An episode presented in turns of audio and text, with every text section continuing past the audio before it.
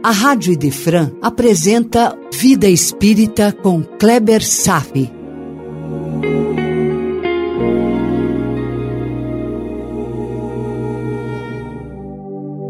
Os Mensageiros, capítulo 29, Notícias Interessantes, parte 2. Eu quero puxar da memória, meu irmão, um fato que Lisas narrou lá no livro Nosso Lar, que mostrou o grau de comprometimento de toda a população moradora dessa colônia. Você lembra a questão da alimentação? Por muitos anos, os espíritos residentes alimentavam-se quase como se fossem encarnados. E esse comportamento, por sua natureza mais física, acabava induzindo a criação de um ambiente magnético ao redor, bem mais pesado na atmosfera da colônia. E lembra que foi com muito esforço do governador que toda a população foi reeducada para alimentar-se de forma mais simples. E na época, até em alguns ministérios, eles já se sustentavam apenas pela assimilação de energias por via respiratória. A consequência foi a tremenda modificação na qualidade magnética da atmosfera, de tal forma que nosso lar tornou-se um paraíso incrustado em pleno umbral. No capítulo de hoje, um diálogo mantido entre André Luiz, Vicente e as jovens Cecília e Aldonina nos conduz a uma nova apreciação sobre o perfil da colônia Nosso Lar. Pois as duas jovens nos ensejam a descrição da colônia Campos da Paz, descrevendo a natureza de seu trabalho e, principalmente, o perfil dos doentes que lá estão acolhidos. A começar, as condições mentais dos espíritos que cada uma das colônias alberga são bem diferentes. Toda a experiência de André Luiz está baseada em pacientes, digamos, mais light. Todos os detalhes que já nos foram relatados em nosso lar, de fato apenas descreveram a recuperação de espíritos no estágio mais avançado, olha só, mais avançado de recuperação. Um estado sem muitas revoltas, com suas culpas e seus remorsos. Ao que tudo indica, é mais fácil, ou melhor, é menos complicado atender espíritos envolvidos nesta fase de recuperação. Conforme descreve Cecília, abre aspas, vocês conhecem lá muitos espíritos sofredores. Mas em Campos da Paz, conhecemos muitos espíritos obsessores. Em nosso lar, poderá existir muita gente que ainda chora, mas em nosso meio há muita gente que se revolta. Está pegando a diferença? E posso afirmar, meu irmão, que o número dos que choram é bem inferior ao número dos que se revoltam. Terrível isso. Fazendo uma imagem, eu poderia colocar a situação como se fosse uma pirâmide, onde a base da pirâmide se encontra nas proximidades da crosta terrestre e o ápice num ponto mais distante.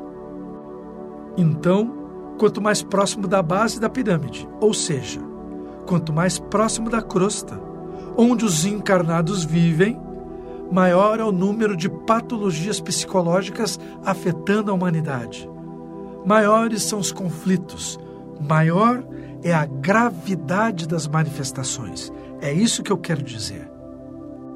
Por isso Cecília nos revela, abre aspas, é mais fácil remediar o que geme, aquele que está em nosso lar, meu irmão, do que atender o revoltado, aquele que ela atende em Campos da Paz. Ela prossegue dizendo o seguinte: nas câmaras de retificação a que se refere, vocês retificam erros que já apareceram, dores que já se manifestaram. Mas aqui, meu amigo, somos compelidos a lutar com irmãos ignorantes e perversos que se sentem absolutamente certos nas fantasias perigosas que esposaram e vemos-nos obrigadas a atender os doentes que não acreditam na própria enfermidade. Fecha aspas. É claro que se passa em nossa mente que o grau de preparo e de esforço requerido para desempenhar o trabalho de caridade é muito superior em Campos da Paz do que em nosso lar. Não percebe essa lógica? De fato, cada cidade, cada colônia no mundo espiritual traz em si um tipo de responsabilidade, um grupo de tarefas atinentes ao seu estágio, e todas, naturalmente, obedecendo determinações que vêm do alto. Não poderia ser diferente disso. Assim como em nosso mundo, apesar de transitarmos no mesmo ambiente da crosta, cada país, cada povo carrega a responsabilidade de cumprir tarefas específicas. A propósito dessa colocação, meu irmão, há um livro muito interessante onde Humberto de Campos descreve a missão do Brasil. O livro se chama Brasil, Coração do Mundo, Pátria do Evangelho, escrito pelas mãos de Chico Xavier. Humberto de Campos narra, no seu estilo característico, o projeto designado para o Brasil e a sua função espiritual no mundo. Se um dia o Oriente Médio, a região onde se localiza Israel e Palestina, já foi palco para a passagem de Jesus, para cumprir a finalidade de apresentar e revelar o amor para a humanidade. Agora, essa missão cabe ao Brasil, por diversos motivos narrados nesse livro. Vale a pena conferir. Brasil, coração do mundo, pátria do Evangelho. Mas a questão do capítulo de hoje vem mostrar que existem diferenças nas atividades circunscritas a uma cidade, a uma colônia. E a missão de Campos da Paz se faz mais, como poderia dizer, pesada. Justamente por estar mais próxima à crosta terrestre, faz com que os espíritos mais comprometidos orbitem mais próximos à região da nossa crosta. São esses espíritos mais comprometidos que se encontram mais ao nosso lado, no dia a dia, andando pelas nossas ruas, frequentando as nossas casas, despreparadas, influenciando nossos pensamentos, as nossas decisões. Então, a função dessas colônias mais próximas da crosta, as colônias mais próximas a nós, a função delas é mais complicada pelo teor vibratório dos dramas que carregam na sua psicosfera. Há uma verdade contundente quando Cecília fala que é mais fácil remediar o que geme do que atender o revoltado. Ao que geme pede ajuda, e ao revoltado que nem reconhece a sua própria condição de sofredor. E nada poderia ser mais difícil do que dar atenção e estender ajuda para aquele que não quer ser ajudado. Cecília Aldonina desempenha uma tarefa ingrata pela pobreza dos resultados. Quando ela se refere a nosso lar, é no sentido de encontrarem nessa colônia uma oportunidade de estudos, de esclarecimentos. Além do que, deve ser um belo passeio, não concorda? Mas até agora estamos nos dirigindo a duas colônias localizadas próximas na superfície da crosta terrestre, rente às nossas cidades. Não nos dirigimos à grande massa humana que povoa a região da subcrosta, meu irmão, a maioria humana. Nessas regiões sombrias, onde parece que o espírito é esquecido, mesmo assim, Ainda assim, existem postos avançados de ajuda aos necessitados e deveremos fazer um esforço da imaginação para compreender o nível de dificuldade para estender ajuda aos milhões e milhões de necessitados que lá se localizam. Na literatura espírita existem muitas descrições dessas regiões e também do perfil dos trabalhadores. E o que notamos é que para exercer uma tarefa tão árdua, são designados espíritos de um grau de elevação moral muito mais avançado. E sabe um dos motivos para isso?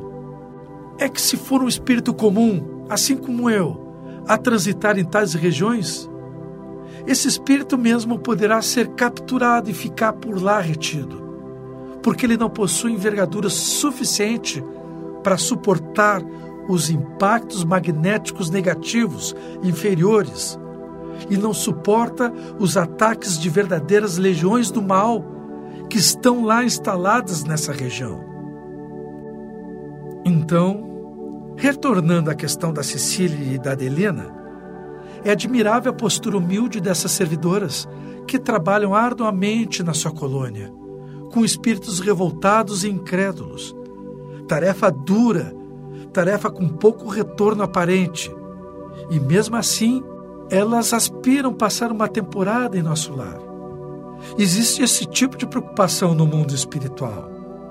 Se aqui em nosso plano nós aspiramos estudar em tal ou qual instituição de ensino, ou viajar e conhecer lugares diversos, países diferentes, imagine então quando vivermos num ambiente em que existam muito maior número de cidades, de instituições, e não apenas no mesmo plano mas em outros planos mais elevados.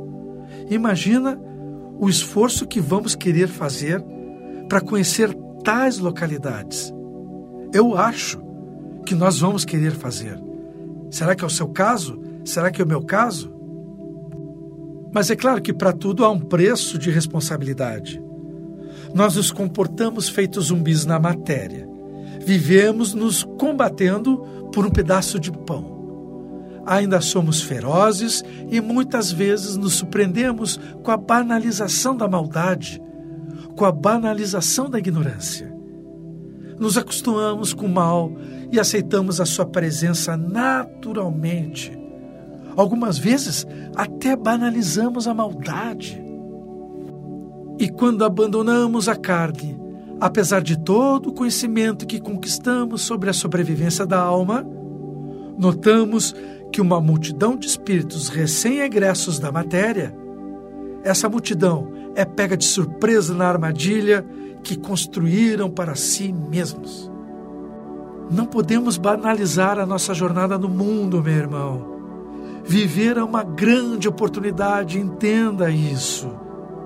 Ser um homem com a visão de um espírito nos dá prudência em nossas decisões, nos dá qualidade ao livre-arbítrio, e faz a profilaxia da desagradável surpresa de acordar na vida espiritual sem o preparo adequado. Ter uma boa vida para ter uma boa morte. Parece estranho falar dessas coisas, não é? Mas se o Espiritismo não nos alertar quanto a essas realidades, então quem vai cumprir esse papel? Cecília Aldonina descreve o perfil de espíritos com os quais elas trabalham seres sofredores e revoltados. Um dia poderá ser um de nós, se não nos prepararmos bem. Amar a vida como oportunidade e colher os bons frutos das boas decisões que tomarmos aqui e agora é uma tarefa sublime e perfeitamente cabível para todo homem esclarecido. Por hoje era isso. Desejo paz a todos e até breve.